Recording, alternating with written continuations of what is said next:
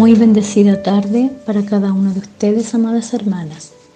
Me ha correspondido a mí dar la primera enseñanza de este comienzo de año 2023 y comenzaremos con una oración.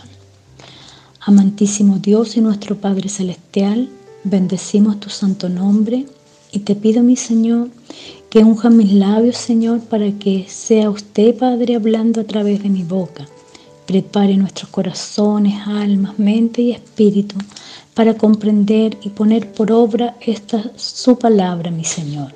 Bendiciones que pido a través de Jesús. Amén y amén. La palabra de hoy la he titulado Gratitud y nos basaremos en el libro de Segunda de Crónicas, primeramente en el capítulo 17 versículos 3 al 6 y luego leeremos algunos versículos del capítulo 20. La palabra del Señor dice así. Y Jehová estuvo con Josafat, porque anduvo en los primeros caminos de David, su padre, y no buscó a los Baales, sino que buscó al Dios de su padre, y anduvo en sus mandamientos, y no según las obras de Israel. Jehová, por tanto, confirmó el reino en su mano y todo Judá dio a Josafat presentes y tuvo riquezas y gloria en abundancia. Y se animó su corazón en los caminos de Jehová y quitó los lugares altos y las imágenes de acera de en medio de Judá. El pueblo de Judá era completamente ignorante de las escrituras no habían dedicado el tiempo para escuchar la ley de Dios o hablar de ella y comprender cómo ésta podría cambiar sus vidas. Josafat se dio cuenta de que conocer los mandatos de Dios era el primer paso para que el pueblo comenzara a vivir como debía, de modo que inició un programa de educación sobre Dios y un programa de revertir la religiosidad que había en el pueblo al final del reinado de su padre. Al poner a Dios en primer lugar en la mente del pueblo y al inculcarles un sentido de compromiso y misión, debido a esta acción la nación comenzó a seguir y a buscar a Dios. Si leemos todo el capítulo comprendemos que Dios estaba con Josafat porque él siguió el ejemplo de los primeros años del reinado de su padre.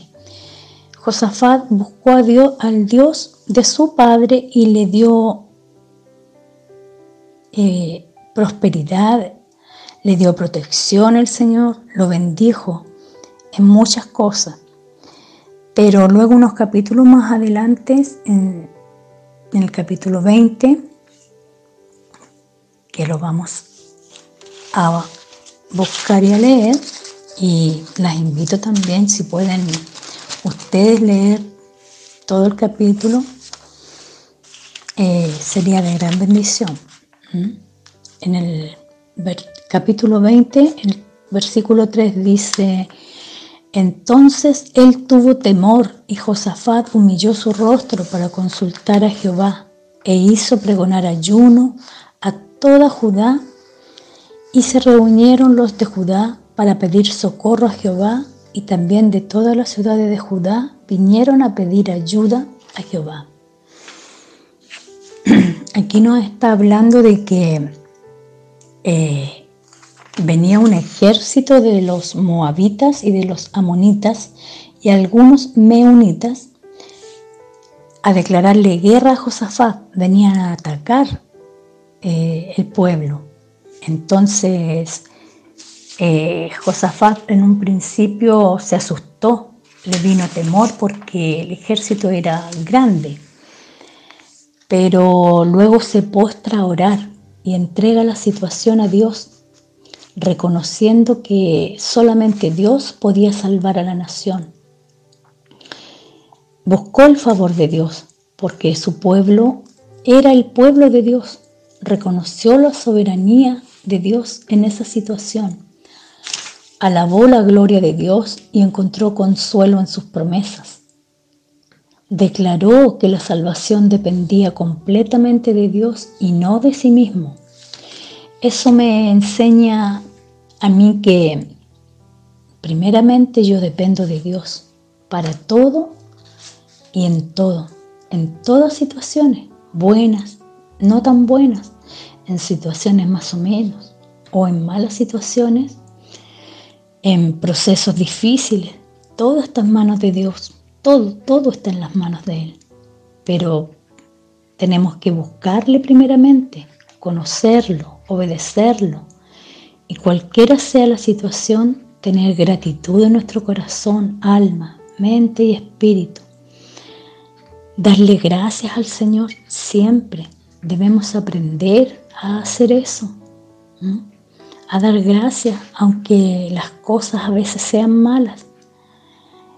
Eh, Job nos enseña en el capítulo 2 y versículo 10, eh, dice, después de que su mujer le dice que maldice a Dios y muérete, porque era mala la situación que estaba viviendo. Y Job le dice, y él le dijo, como suele hablar cualquiera de las mujeres fatuas, has hablado, ¿qué? ¿Recibiremos de Dios el bien y el mal no lo recibiremos? En todo esto no pecó Job con sus labios, porque aunque él vio que la situación era mala, eh, recibió la situación mala. Y muchas veces a nosotros nos cuesta hacer eso, pero debemos aprender a dar gracias a Dios por las cosas buenas, pero también por las cosas malas tratemos, aprendamos a hacerlo, porque son procesos que tenemos que pasar para que salga lo mejor que hay dentro de nosotros que a veces no, no sabemos.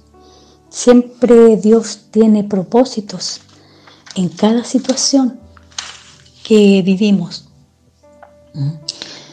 Eh, en la oración de Josafat reconoce su debilidad y, reconoce que no sabe qué hacer. Eh, cuando él está orando y reconociendo, dándole la soberanía al Señor, eh, Jehová habla a través de un hombre llamado Jaaxiel. ¿Mm? Y ahí le dice eh, lo que él va a hacer, cómo nos va a ayudar. Cómo los va a sacar de, de ese proceso. Le dice en el versículo 15, y dijo, oíd Judá todo, y vosotros moradores de Jerusalén, y tú, rey Josafat, Jehová os dice así, no temáis ni os amedrentéis delante de esta multitud tan grande, porque no es vuestra la guerra, sino de Dios. Mañana descenderéis contra ellos. He aquí que ellos subirán por la cuesta de Cis y los hallaréis junto al arroyo, antes del desierto de Jaruel. No habrá para que peleéis vosotros en este caso. Paraos, estad quietos y ved la salvación de Jehová con nosotros. Oh Judá y Jerusalén, no temáis ni desmayéis, salid mañana contra ellos, porque Jehová estará con vosotros. Entonces Josafat se inclinó rostro a tierra, y asimismo todo Judá y los moradores de Jerusalén se postraron delante de Jehová y adoraron a Jehová. Y se levantaron los levitas de los hijos de Coat y los hijos de Coré para alabar a Jehová, el Dios de Israel, con fuerte y alta voz. ¿Escuchó bien? Alabar a Jehová con fuerte y alta voz. Porque debemos de comprender cuán importante es la alabanza. Alabanza en el hebreo es la palabra yada Y yada significa dar gracias, pero también significa hacer un reconocimiento en público, en voz alta. Cuando alabamos en voz alta y alzamos nuestras manos, estamos agradeciendo y reconociendo la soberanía de Dios en nuestra vida, reconociendo que dependemos de Él para todo y en todo, y que todo lo que tenemos es por gracia. Entonces, amadas hermanas, las invito a que este año podamos alzar nuestras manos, nuestra voz, para alabar a Dios y expresar nuestra gratitud para con Dios. Porque Dios es bueno, porque Dios es maravilloso, es misericordioso. Debemos de aprender este principio que es tan importante. Alabar, agradecer alabanza, agradecimiento, gratitud. Porque el Dios de ayer sigue siendo el mismo de hoy y por los siglos. Este mismo Dios del que nos habla acá la palabra es nuestro Dios. Es real. Él es real. Y siempre debemos de agradecer cada día, cada día. Así que las invito, hermanas, a ponerse la firme convicción de poder agradecer, aún estando en problemas, porque siempre hay propósitos con el Señor. A veces pasamos por cosas difíciles, aún en la enfermedad aún en el proceso, en abundancia, en escasez, debemos de ser agradecidos. El apóstol Pablo también, recuerden que cuando él estaba encarcelado, él estaba alabando, alabando. Eso es alabar, dar gracia, gratitud en nuestro corazón, siempre, porque Dependemos del Señor para todo y en todo. ¿Mm? Así que seamos agradecidas y aprendamos a expresar nuestra gratitud. No debemos de avergonzarnos de alzar las manos en la congregación, porque Dios nos avergüenza de nosotros. Entonces, ¿por qué nosotros nos vamos a avergonzar de alzar las manos y alabar al Señor, agradecerle? reconocerlo. Amén. Las invito a orar. Te damos gracias, Señor amado, por esta su palabra, por hacernos comprender que no son historias que ya pasaron, mi Dios, sino que me enseñas que debo aprender a aplicar hoy en mi vida la adoración, la alabanza, dándote gloria, honor loor por lo bueno, pero también por lo malo, que a veces tenemos que vivir sabiendo que si recurro a usted, mi Señor, usted nos dará victoria en toda situación. Pido bendiciones para mis hermanas y cada descendencia representada a través de ella que esté escuchando esta oración. Sea con nosotros, Señor, estos 365 días que ya comenzamos, Padre amado. Y le alabamos, le bendecimos, Señor, y alzamos nuestras manos. Bendiga a su pueblo y aún a los que no son su pueblo, Señor, para que puedan llegar pronto, Señor. Que puedan llegar pronto en tus caminos. Bendiciones que pedimos, Padre, en el nombre de Jesús. Amén y amén.